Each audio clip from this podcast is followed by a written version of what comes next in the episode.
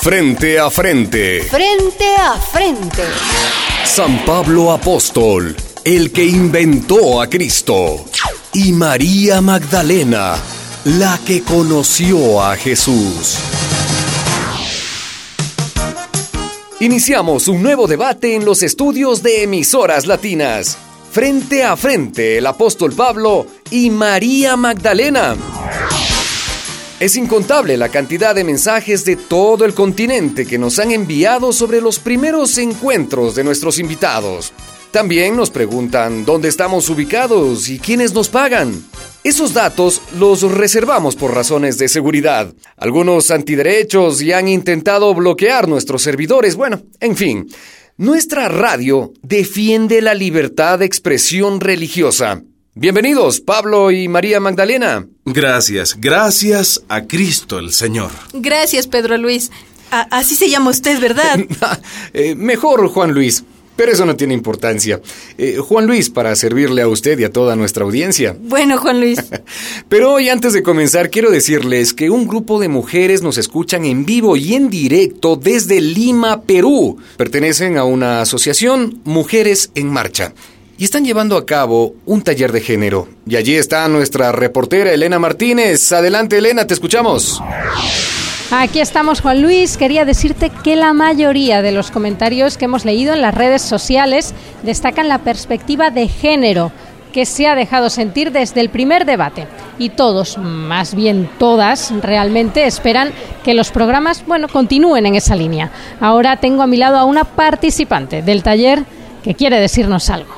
Ay, señora periodista, todas aquí sabemos que ese San Pablo es un gran machista. Así que estamos con usted, María Magdalena. A ver cómo lo calla. A No, ver no, cómo no, lo no. callo, verá. Aquí no estamos eh, para callar a nadie, queremos escuchar más bien a ambas partes y que la audiencia saque sus conclusiones. Gracias, Elena. Gracias, Juan Luis. Ciertamente, Pablo, usted eh, ha acumulado notoriedad como machista. Ya veo. Eh, Es ya famosa su doctrina sobre el silencio de las mujeres en las iglesias. Se refiere seguramente a lo que escribí a la comunidad de Corinto.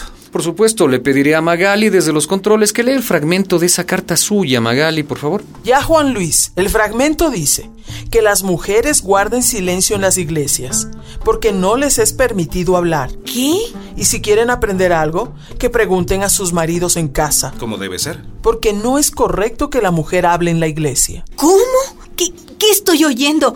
Eso, eso escribió usted, don Pablo. Es un mandamiento del Señor, como les advertí a los corintios. ¿Del Señor? ¿Del Señor? ¿De qué señor? ¿De cuál señor? ¡Del Señor Jesucristo! Ay, pero Pablo, usted está perturbado como ¿Qué? aquel loco que Jesús curó en Gerasa. ¿Cómo que A ver, por favor, Sí, por favor, por favor, ningún insulto, por favor. Respetemos las reglas del debate. María. Pero Juan Luis, ¿cómo va a decir Pablo que eso es un mandamiento de Jesús? A ver, ¿cuándo dijo Jesús eso? Dígame. ¿Mm? ¿Cuándo? Eso está ordenado en la ley de Moisés. Ay. Que la mujer esté en silencio en la sinagoga, en el templo. Pero Jesús se llama Jesús, no Moisés. Jesús rompió con la ley de Moisés. ¡Ah! Por la cola de Belcebú. ¿Cuándo dijo Jesús que las mujeres se callaran? ¿Ah? ¿Cuándo? Admítalo, María Magdalena, admítalo. Ustedes las mujeres son chismosas, enredadoras, son aficionadas a hablar en lenguas, crean conflictos. ¡Qué curioso! ¡Qué curioso! Porque Jesús nunca tuvo conflicto con mujeres. ¡Nunca! Todos los encontronazos los tuvo con hombres. Todos los chismes venían de hombres. Todos los problemas fueron con los maestros de la ley y con los fariseos, como usted. Más el A ver, respeto, a ver, a ver, a ver. por favor. Le respeto. repito, María Magdalena, que no están permitidos los insultos ni las insinuaciones, por favor. Gracias, Bueno. señor periodista, gracias. Está bien. Déjeme hacerle una preguntita, don Pablo, ¿sí? Pregunte. Verá, yo recuerdo a mi marido.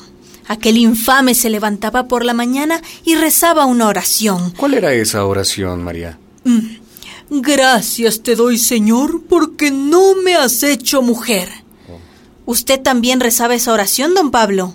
Desde luego, todo judío piadoso la reza. Mm, ¿Y la sigue rezando todavía? ¿Ah? Dígame.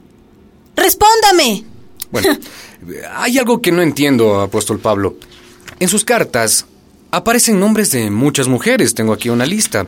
Eh, por ejemplo, Febe, Julia, Prisca, Evodia, Ninfa, Apia. ¿Usted las mandaba a callar también? Esas hermanas ayudaban mucho en las iglesias. Entonces, Pablo. Ya, está bien, está bien. Pero no hay que olvidar que la alianza la hizo Yahvé con los varones, no con las mujeres. Ya salió el prepucio. Pero si usted mismo cuando vino a Jerusalén dijo que la circuncisión no tenía importancia para los gentiles, que los gentiles no tenían que circuncidarse. Pero los gentiles tienen prepucio, aunque no se lo corten. La alianza es con nosotros los varones, no con ustedes. Eso lo sabía y lo dijo Cristo el Señor. Creo que hoy la que se levanta y se va soy yo. No, no, no, por favor, por favor, nadie se va, por favor, María Magdalena, cálmese, tome asiento. Ay, es que, es que me desespera que este hombre ponga en boca de Jesús cosas que nunca dijo. Escúcheme y escúcheme bien, don Pablo. La escucho. Jesús no creyó en el prepucio, ni en la circuncisión, ni en ninguna de esas leyes viejas. En el reino de Dios, nada de eso cuenta. ¿Y cómo sabe usted, María Magdalena, que Jesucristo pensaba de otro modo? Porque Jesús unas veces llamaba a Dios Abba, papá, y otras veces comparaba a Dios con una mujer. Pero ¿de dónde te has sacado eso, Galilea fantasiosa? ¿Por qué dices una cosa así? ¿Por qué? Porque yo estaba junto a él y lo escuchaba. Solo hacía falta escucharlo. Una vez dijo que Dios se parece a una mujer que amasa el pan. Y otra vez que se parece a una mujer que barre su casa buscando la monedita que se le perdió. Muchas, muchas veces lo escuché diciendo, diciendo que el mundo nuevo es como una mujer que, que va a dar a luz. Primero tiene miedo porque ha llegado su hora. Pero después de parir, ya no se acuerda del susto por la alegría del recién nacido. Imagínese, imagínense, Jesús comparando el reino de Dios con una parturienta. ¿Y dónde deja usted la ley de Moisés? Escúcheme, don Pablo, escuche. Le escucho. Su ley de Moisés prohibía a los judíos acercarse a una mujer en sus días, ¿no es cierto? Sí. Pues Jesús dejó que Melania se acercara a él, una mujer hemorroísa, la más impura de todas. Y su ley de Moisés también prohibía a los judíos hablar con una mujer a solas, ¿no es cierto? Sí, lo es. Pues Jesús habló a solas con una samaritana en el pozo de Sicar. Y cuántas cosas importantes habló con ella. Hablaron, hablaron del reino de Dios. Tú eres un profeta, estoy segura. y si me descuido, termina siendo el mismísimo Mesías. ¿Y. ¿Y si lo fuera? ¿Cómo dice? Que si yo fuera el Mesías, ¿qué harías tú? Eso te pregunto yo a ti. ¿Qué harías tú? Ah, pues. Pues mira. Lo primero que haría yo sería comprar un cepillo así de grande para borrar las fronteras entre Samaria y Galilea. Entre Galilea y Judea, entre Israel y todos los países. Y, y después buscaría una llave maestra para abrir las cerraduras de todos los graneros y así el trigo alcanzaría para todos. Y, con un martillo grande rompería las cadenas de los esclavos y los grilletes de los presos. ¡Epa! Y después llamaría a todos los albañiles de la tierra y les diría: ¡Ea, compañeros! Desmonten piedra a piedra el templo de Jerusalén y el templo del Garisín y, y todos los templos, porque Dios ya no está en los templos, sino en las calles y en las plazas. Y los que de veras buscan a Dios lo encontrarán ahí, eh, entre la gente. Y, y- y- y también compraría la mejor lejía de batanero para borrar todas esas leyes y todas esas normas que durante años nos han cargado sobre las espaldas.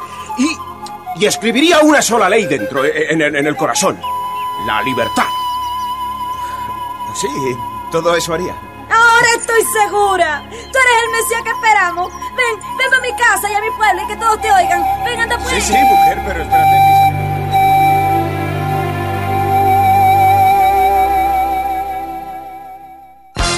Emisoras Latinas, la emisora de las causas justas. Participa y llámanos al 000 144 7272.